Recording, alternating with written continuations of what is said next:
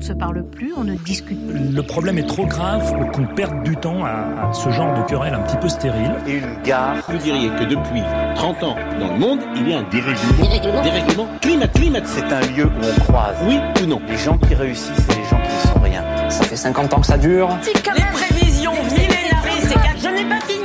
C'est pas parce que je suis un homme blanc hétéro cisgenre que je vis ma best life et que tout va bien. Bon, alors donc je suis bien. Les inégalités n'ont pas seulement explosé, elles se sont multipliées. On ne se parle plus, on ne discute plus, on ne se dispute oui plus. Ou non, ou non. Grand écart, le podcast qui donne envie de parler des sujets qui fâchent.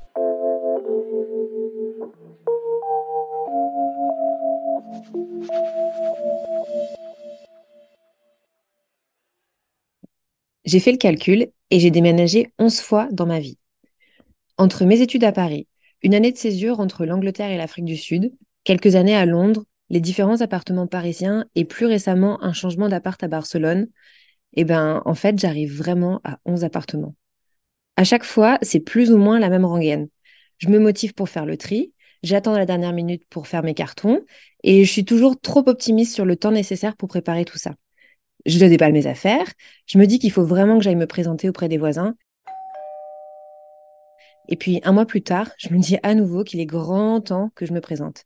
Je commence à explorer le quartier, à identifier où faire mes courses, puis au début je me perds et doucement je commence à trouver mes repères. Le dernier grand changement en date était mon arrivée à Barcelone. J'ai déménagé en plein Covid début 2021.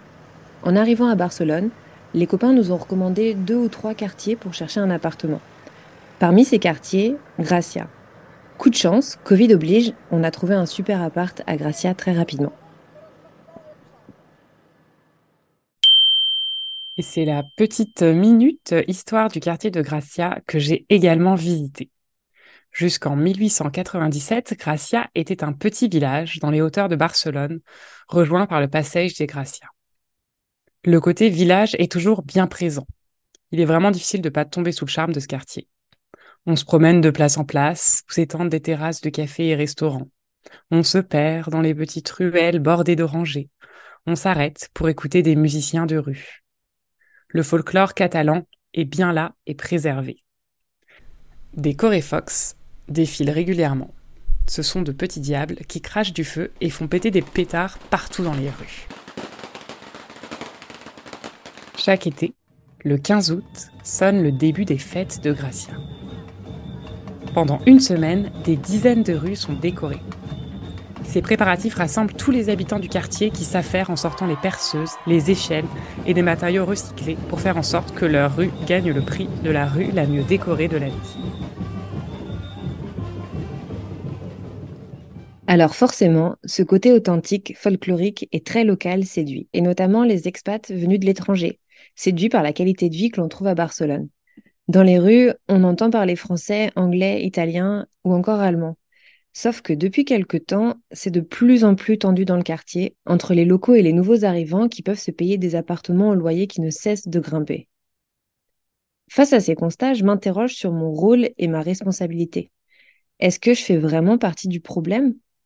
Quel rôle est-ce que je peux jouer pour éviter de creuser ce fossé entre des personnes qui habitent le quartier depuis toujours et qui ne peuvent plus y vivre puisque tout est devenu trop cher, et ces personnes qui viennent d'ailleurs avec souvent plus de revenus. Je suis un gentrificateur, j'écoute les rumeurs, c'est vrai qu'ici c'est pas mal, c'est bon demain je m'installe un gentrificateur pour toi, un envahisseur dès que je défais mes mal, bye bye la vie locale.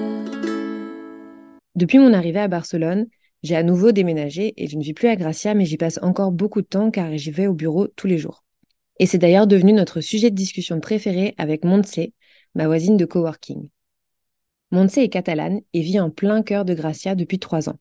Depuis quelques mois, en arrivant le matin, on se partage les actus sur le sujet et nos inquiétudes quant aux tensions palpables que l'on observe à Gracia. En fait, Montse est super bien informée sur les luttes locales qui s'organisent, notamment grâce à ses amis catalans. Elle a accepté de nous raconter les changements qu'elle observe depuis les dernières années ainsi que la situation locale entre les Catalans et les expats installés à Barcelone. Gracia, c'est un quartier très comme artistique. Il était toujours un quartier comme euh, pour les jeunes, avec des restaurants cool, cool aussi des vêtements et tout ça. Il y avait des, des euh, artistes qui aussi travaillaient ici. Et alors, ça c'était toujours les, comment dire, les vibes de, du quartier, mais c'était un peu progressif. On a pris cette vibe pour les vendre. Non? Je pense qu'il y avait cette essence du quartier. On l'a fait comme un produit pour vendre à, à des personnes qui viennent peut-être passer seulement une après-midi et, ou ils sont des vacances et ils restent dans un Airbnb au quartier ou peut-être c'est des étudiants d'Erasmus qui viennent ici et disent oh c'est très cool de vivre ici, je sais pas. Non, tu peux être un artiste parce que tu vas dans, une, euh, dans un magasin qui fait des, des, classes de céramique ou de peinture tu vas voir du vin et c'est l'expérience, non? On te vend l'expérience d'être à Gracia qui est un quartier cool. Aussi, il y a des, je me rappelle comme des bars euh, où ils ont euh, aussi changé un peu, mm. qui sont plus, euh, plus euh, proches au goût international. Je sais pas comment le café, non? Ici, on prend un café solo, un café con leche. Maintenant, tu peux trouver toujours euh, 8 ou 10 types de café parce que c'est un quartier cool et parce que j'ai un bon boulot.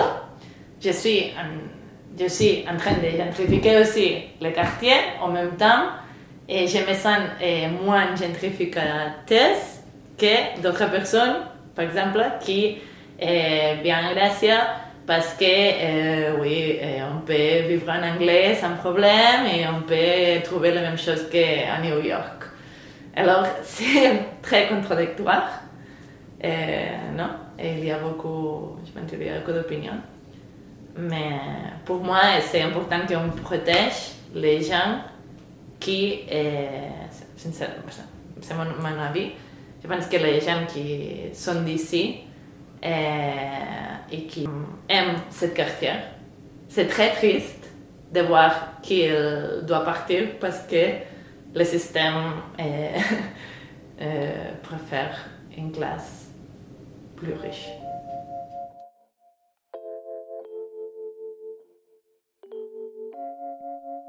C'est en entendant Montse parler des actions en cours de préparation que j'ai pris conscience de la tension réelle qu'il existe actuellement. Il y avait déjà des signaux faibles depuis quelque temps, comme par exemple des gros graffitis où l'on peut lire Tourists Go Home, de plus en plus nombreux à chaque coin de rue, et surtout l'été à l'approche des fêtes de Gracia. Plus récemment, j'ai vu des stickers jaunes collés sur des poubelles dans la rue sur lesquels on peut lire Si tu veux rester à Gracia, il faut vivre en coloc à 5 jusqu'à l'âge de 60 ans. Seulement, l'histoire le prouve, les Catalans sont vraiment des champions des luttes locales. Donc on peut leur faire confiance pour être visibles et relativement efficaces. Donc cette histoire de mobilisation locale m'a mise la puce à l'oreille et ne me semble pas du tout anodine. Cette mobilisation citoyenne s'articule autour de deux sujets prioritaires qui font l'objet de deux commissions montées par les citoyens. Le sujet du logement et les commerces. J'ai donc été prendre un café avec mon ami Arthur qui est commerçant pour avoir son avis. Arthur est suisse et a ouvert un glacier vegan sur la Plaza Virena, une de ces places de Barcelone si agréables où l'on boit des coups en terrasse à refaire le monde. Depuis trois ans, il y vend des glaces vraiment excellentes, mais ce n'est pas du tout le sujet. Je lui ai surtout demandé de me partager son expérience en tant que commerçant étranger, nouvellement arrivé, et s'il était conscient de cette mobilisation locale orchestrée par des Catalans. C'est une problématique qui nous touche depuis le début, même avant le lancement de Hama. J'avais bien conscience de la culture du quartier, ça faisait déjà un an que j'y vivais. Euh, j'observais un peu la culture, j'observais un peu le type de commerce, le type de personnes qui vivaient dans le quartier. Et ayant pour projet d'ouvrir un glacier vegan, j'avais quand même bien conscience des critiques qui pouvaient m'attendre au coin de la rue euh, en étant désigné comme le, coupable parfait d'un phénomène de gentrification. J'avais un peu peur que les gens reçoivent le produit avec beaucoup d'a priori, qu'ils se disent ah c'est un produit vegan, ça va pas forcément être bon. Et euh, c'est souvent associé à des produits qui sont chers parce que même si pour moi c'est une prise de conscience collective durable et quelque chose de très positif, euh, on peut pas nier que c'est un phénomène récent et donc considéré comme une tendance. On a délibérément mis des prix euh, très accessibles, trop bas d'ailleurs. On n'était presque pas rentable la première année. Mais je voulais montrer que le produit était quelque chose de qualitatif, que ça pouvait être savoureux, que ça pouvait être un, une alternative intéressante et satisfaisante pour, euh, pour les, gens du quartier. Et on a aussi conçu le, produit comme un produit de, pour les voisins, pour les gens du quartier.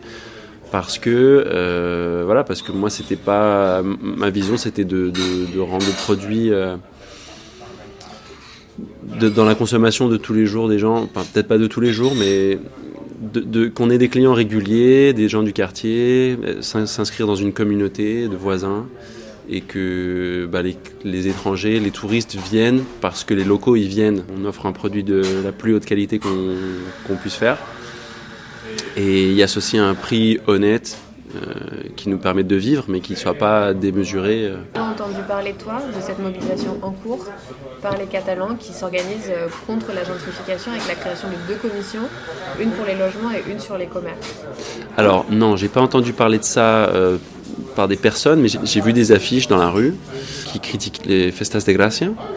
Peut-être que je devrais, mais personne n'est jamais venu nous, nous, contacter, que ce soit de l'ayuntamiento ou, ou, même de, ces de la part de ces associations. Euh... Et qu'est-ce qui te semblerait être un peu un bon moyen de dialogue? Probablement créer des réunions entre l'ayuntamiento et les associations de voisins. Euh, je suis un petit peu éloigné de tout ça, mais ouais, je pense que les politiciens ont, du, ont, ont un rôle à jouer là-dedans. Et je suis pas impliqué en politique, je c'est pas pas quelque chose dont je m'approche de très près, mais pour moi c'est fondamental. Peut-être que je me contredis puisque si j'estime que c'est fondamental, peut-être que je devrais m'impliquer. Mais je vois pas comment on peut résoudre ce problème-là sans qu'il y ait la main de l'État qui vienne mettre des limites à certaines choses parce que sinon c'est le commerce à tout prix, c'est le profit par-dessus l'humain, c'est l'activité économique euh, contre l'environnement par exemple, parce qu'on avait une opportunité géniale de faire un, espace vert super agréable pour tous. Mais j'ai pas l'impression que l'Ayuntamiento soit très à l'écoute, euh, parce que j'ai pas vu pour l'instant beaucoup d'initiatives euh, à faveur de, ça justement, de créer des espaces de, loisirs. C'est toujours, j'ai l'impression que c'est toujours le commerce, le commerce, le commerce.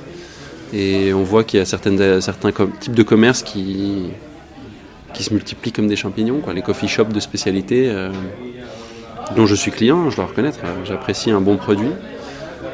C'est pas nécessaire d'avoir euh, quatre coffee shops sur un bloc. Euh, je vois pas pourquoi on, on autorise des licences nouvelles pour ça, sans, sans réguler ça parce que ça me paraît euh, disproportionné. D'ailleurs, je vois même pas d'un point de vue commercial, je vois pas comment ça peut être euh, euh, durable. Quand il y a trop de compétition, au bout d'un moment, on détruit l'activité. Après, c'est vrai que c'est quelque chose qui est très cher aux, Catalans, la, préservation de la langue. Dans l'équipe, on a quelques filles qui sont catalanes. Et on, a, fait le dîner d'équipe hier soir pour les fêtes. Et on a parlé un peu de ce sujet-là et je pense qu'on a décidé de changer le menu et de le mettre en catalan pour la prochaine saison.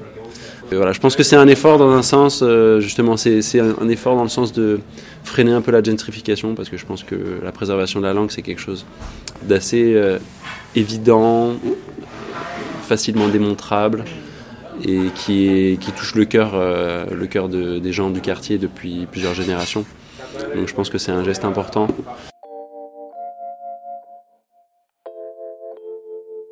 Pour la petite histoire, l'été dernier, j'ai invité Montse à manger une glace chez Ama, donc chez Arthur. Elle m'a avoué que si on n'y avait pas été ensemble, elle n'y aurait sans doute pas mis les pieds, voyant ce type de commerce comme un produit un peu guéri. Guéri, c'est un peu le nom que l'on donne aux expats qui font pas trop d'efforts pour parler les langues et s'intégrer localement. Mais elle a adoré et elle a donc été séduite. Mais maintenant, j'aimerais bien les présenter l'un à l'autre et peut-être faire un déjeuner tous les trois, qui sait. Bon, vous êtes au courant, on n'a pas besoin d'aller jusqu'à Barcelone pour ressentir ce phénomène de gentrification et s'interroger sur le rôle qu'on y joue. D'ailleurs, dans un échange de notes vocales, car oui, nous sommes modernes chez Grand Écart, un certain Antoine nous a raconté le 10e arrondissement de Paris où il vit. C'est marrant parce que moi j'habite dans le 10e à Paris et euh, je suis dans une rue où il y a à la fois un bar à chicha et, euh, euh, des épiceries bio. Et, en fait, c'est trop intéressant parce que j'ai un pote musulman une fois, euh, tu vois, je lui, disais, ah bah c'est cool, euh, dans notre quartier, c'est mélangé. euh, il m'a dit non, non, c'est pas mélangé, c'est juxtaposé. Il m'a dit, toi, tu vas pas dans le bar à et les gens du bar à ils vont pas dans l'épicerie bio.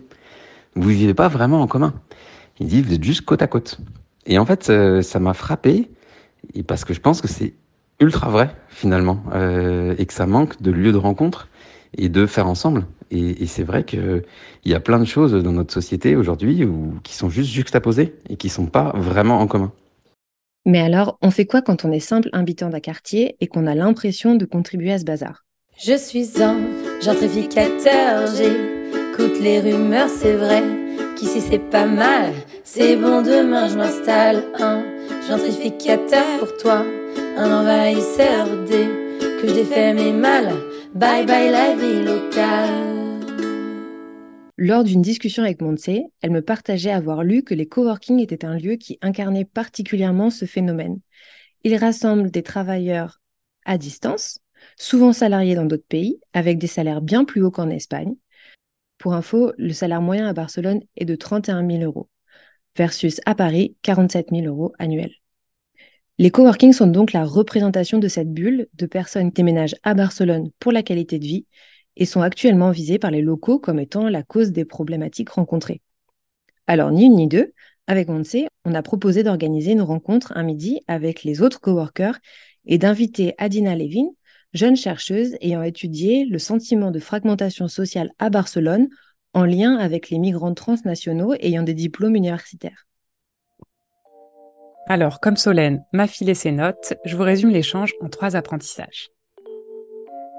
La situation décrite jusqu'ici soulève en fait la question de la migration.